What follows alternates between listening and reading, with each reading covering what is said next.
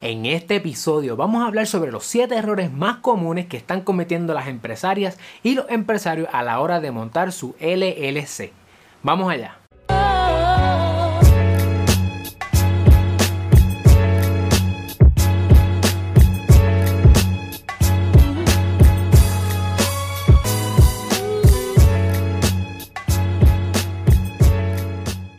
Saludos familia, yo soy el licenciado Alexiomar Rodríguez, fundador de Sidlo y una de mis pasiones es ayudarte a establecer, crecer y proteger tu negocio. Por eso en este canal encontrarás contenido semanal sobre propiedad intelectual, empresarismo y la industria de entretenimiento.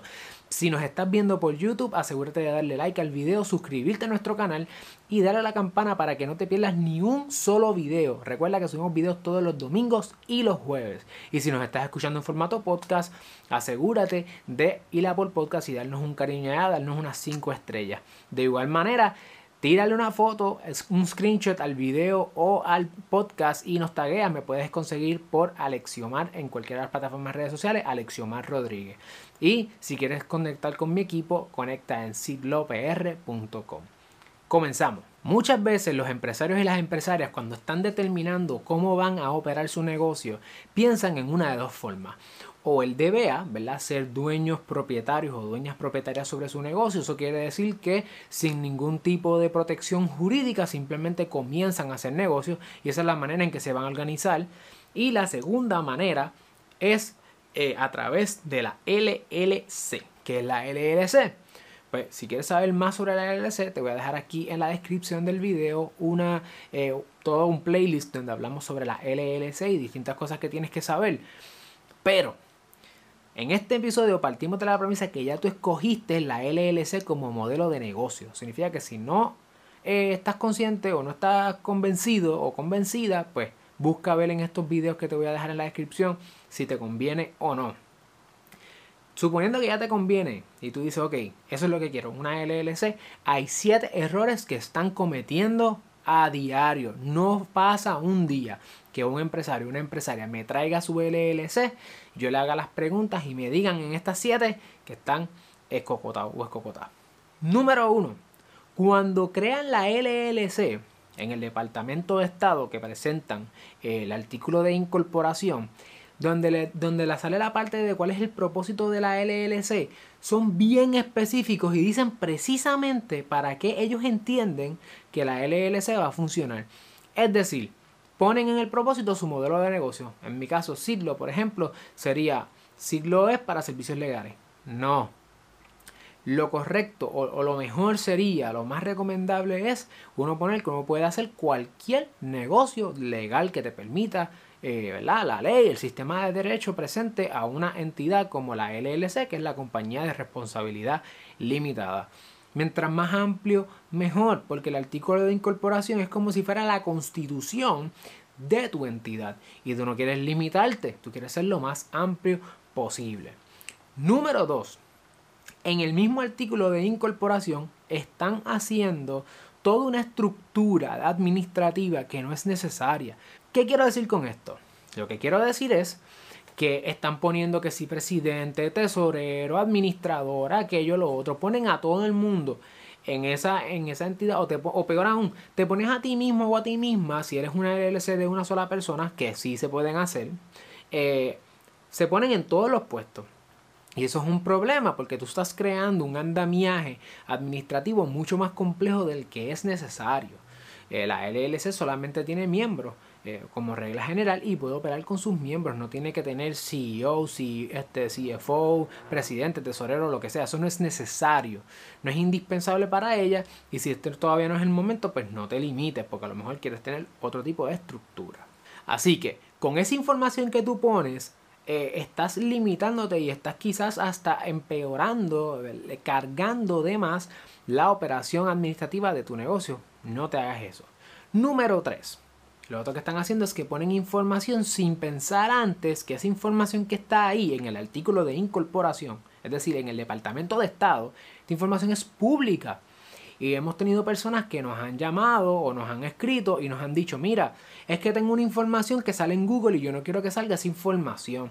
Pues si tú no quieres que salga esa información pública, no puede estar en un sistema público como lo sería el Departamento de Estado.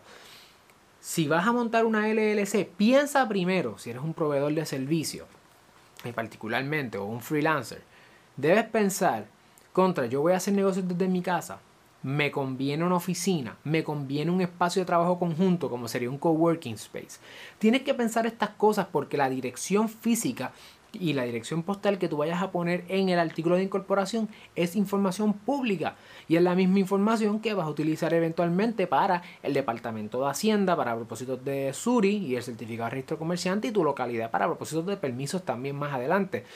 Por lo tanto, si tú no quieres que una información salga o esa información no es correcta eh, o no es la información que te conviene, ¿verdad? Para propósitos del negocio, no la ponga, porque si no, esa información va a ser pública. Eso incluye emails, incluye números de teléfono, eh, nombre, etc. Número 4.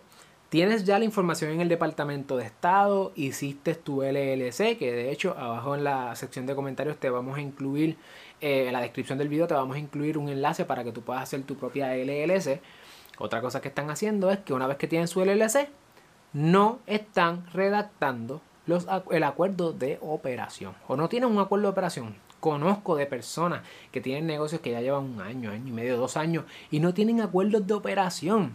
Y digo, pero ¿cómo es posible? A lo mejor tienen un papel allí, pero no, no dice nada. O si tienes un acuerdo de operación, a lo mejor un abogado no lo ha visto. Pero lo más común es que no tienen acuerdo de operación y punto. Es importante que estés consciente de que sin el acuerdo de operación, en inglés el Operating Agreement, tu organización, tu entidad, la LLC, no tiene un documento interno de cómo es que se va a regir. Y eso, eso es importantísimo porque por ahí comienzan a abrir espacio o las probabilidades a que te perforen el velo corporativo. La doctrina del velo corporativo lo que dice es que si dado ciertos elementos, ciertos factores, es posible que la responsabilidad limitada que te provee la LLC, Limited Liability Company, se perfore y tú como individuo respondas. Hay unos elementos y uno de ellos es que tú no tengas el, corporate compliance entre esas cosas, los documentos o las formalidades corporativas que exige la ley y uno de ellos es el acuerdo de operación. Además, sin el acuerdo de operación no vas a poder abrir una cuenta comercial. El banco te va a pedir un acuerdo de operación para ellos constatar de que en efecto esta LLC por lo menos tiene unos requisitos mínimos.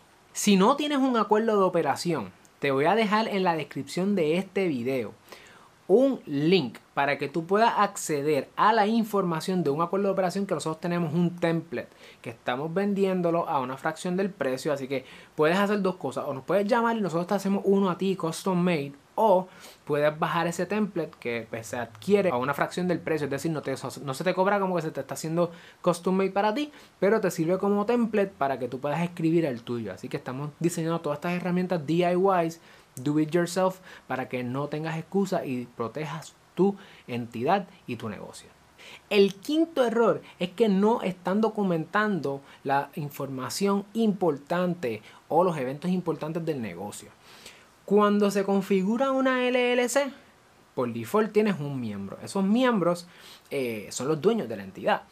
Los miembros, como regla general, también son los administradores de la entidad. La pregunta es, ¿puedo ser una persona dueña de una LLC? Sí, tú puedes ser un, un single member LLC. Y de hecho, el operating agreement que tenemos como modelo es ese, un single member LLC. Como miembro, tú eres tanto dueño como administrador. Ahora, cada vez que tú tomas decisiones con tu entidad, tú tienes que documentarlas. Esas decisiones importantes se documentan a través de lo que se llama una resolución corporativa o resolución organizacional. Y ahí tú lo que dices es, mira, yo estoy tomando estas decisiones que quiero que consten, ¿verdad? Por si en futuras ocasiones necesitáramos eh, ver en documento, en papel, qué decisiones importantes se han tomado, eh, conste por escrito. Eso incluye cualquier enmienda a los artículos de incorporación que vayas a hacer ante el Departamento de Estado. Tienen que estar, eh, de hecho, cuando vayas a hacer las enmiendas, el Departamento de Estado te pide una resolución administrativa, organizacional o una, una resolución corporativa.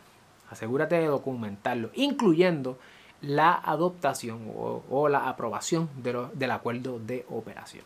De hecho, el modelo que nosotros tenemos, el template, te incluye un modelo de eh, resolución corporativa que adopta el Operating Agreement y lo puedes utilizar como modelo para decisiones futuras. El sexto error que están cometiendo los empresarios y las empresarias con su LLC es que no capitalizan realmente su entidad. ¿Qué quiere decir eso? O no hay una capitalización suficiente. A veces, cuando ya tú empiezas a operar, tienes tu cuenta bancaria, empiezan a entrar los chavitos, tú vives, ¿verdad? Realmente con el dinero de la entidad y la entidad no tiene su propio dinero. Es importante que tú estés claro o clara que la entidad es una persona distinta a ti, es una entidad jurídica, es una persona distinta a ti y como tal necesita dinero para subsistir para sus operaciones. Tienes que asegurarte de hablar con tu CPA, eh, tu contador, tu contadora, para que te ayude a establecer cuánto dinero la LLC tiene que quedarse con ese dinero. ¿Por qué? Porque si ella no está capitalizada, ella no tiene dinero suficiente para operar, se puede argumentar que tú estás utilizando la entidad como un alter ego, ¿verdad? Tú eres, tú eres como persona, ella está en los contratos y quizás en la documentación, pero realmente todo el dinero lo usas tú como persona y eso es un subterfugio para evitar eh, una posible responsabilidad. Así que mucho cuidado con eso, asegúrate de capitalizar bien tu entidad. Eso quiere decir, incluyendo entre otras cosas, que cuando vayas a hacer una solicitud de registro de marca, lo haga la entidad, no lo hagas tú como persona, porque la marca la va a explotar esa, la entidad, que los contratos de domain, que los contratos de hosting de tu página web, los contratos con tus contratistas independientes, con tus proveedores de servicios eh, la renta, todo sea a nombre de la entidad, porque la entidad después de todo tiene, es la que opera y necesita ella tener suficiente capital para operar. El séptimo y último error que he visto bastante común es el commingling o la mezcla entre dineros de la entidad y el de las personas. No solamente es que tú le quitas dinero, que es el sexto, ¿verdad? Tú operas con el dinero de la entidad, sino que aunque tengas una cuenta bancaria distinta a la de tu entidad, lo que estás haciendo es que en ocasiones, y esto ocurre bastante frecuentemente, entra dinero a tu cuenta personal y hay dinero tuyo, hay dinero de la entidad en tu cuenta personal y hay veces que hay dinero tuyo personal en la cuenta de la corporación. Y empiezan ese commingling entre dineros. Hay que tener mucho cuidado con eso. Porque eh, aparte que tiene muchas este, consecuencias reales y consecuencias prácticas, ¿verdad? De, a la hora de hacer la contabilidad, a la hora de ver, que en efecto eso tiene un nombre técnico, mala mía se me pasa ahora, pero cuando estás haciendo la reconciliación, es la palabra, cuando vas a hacer la reconciliación entre las cuentas, los números tienen que cuadrar, los números que son de la entidad y los números que son tuyos, tus dineros y los de la entidad. Si tú tienes dos cuentas y empiezas a estar mezclando dinero entre ellas, eso te expone a riesgos también que tú no quieres tener. Así que esos son los siete errores más comunes a la hora de ya sea crear, eh, administrar una LLC en, ambos lados, ¿verdad? Dependiendo de tu etapa, es posible que estés en esa situación. Eh, es importante que sepas que si hiciste algo en tu corporación, en tu LLC, y necesitas enmendar el artículo de incorporación, la última vez que verificamos el gasto, el filing fee, son 80 dólares en el Departamento de Estado. Ese, ese, esa enmienda, pues, te va a costar cada enmienda distinta, separada. Eh, en el futuro vamos a estar subiendo un video de cómo hacer las enmiendas en el Departamento de Estado también. Por si acaso metiste la pata en uno de estos, puedes hacer los cambios. Eh, así que con eso tienes los siete errores más comunes, evítatelos. Y sí, una LLC puede ser de una persona o más de una persona. Son las, son las preguntas más comunes y te la contestamos. Puedes como individuo tener tu propia LLC. Así que con eso terminamos por hoy. Por favor, asegúrate de darle like a este video, suscribirte a nuestro canal, seguirnos en las distintas plataformas de redes sociales. Puedes conectar conmigo eh, por Alexiomar Rodríguez en, de distintas plataformas. También nos puedes buscar en mi website alexiomar.com. También puedes conectar con mi equipo siglopr.com. Estamos en crecimiento y todo lo que hacemos es para poder empoderarte a ti, apoderarte eh, y que puedas montar, crecer y proteger tu negocio. Así que cualquier cosita, estamos a la orden. Vemos la próxima. Chao.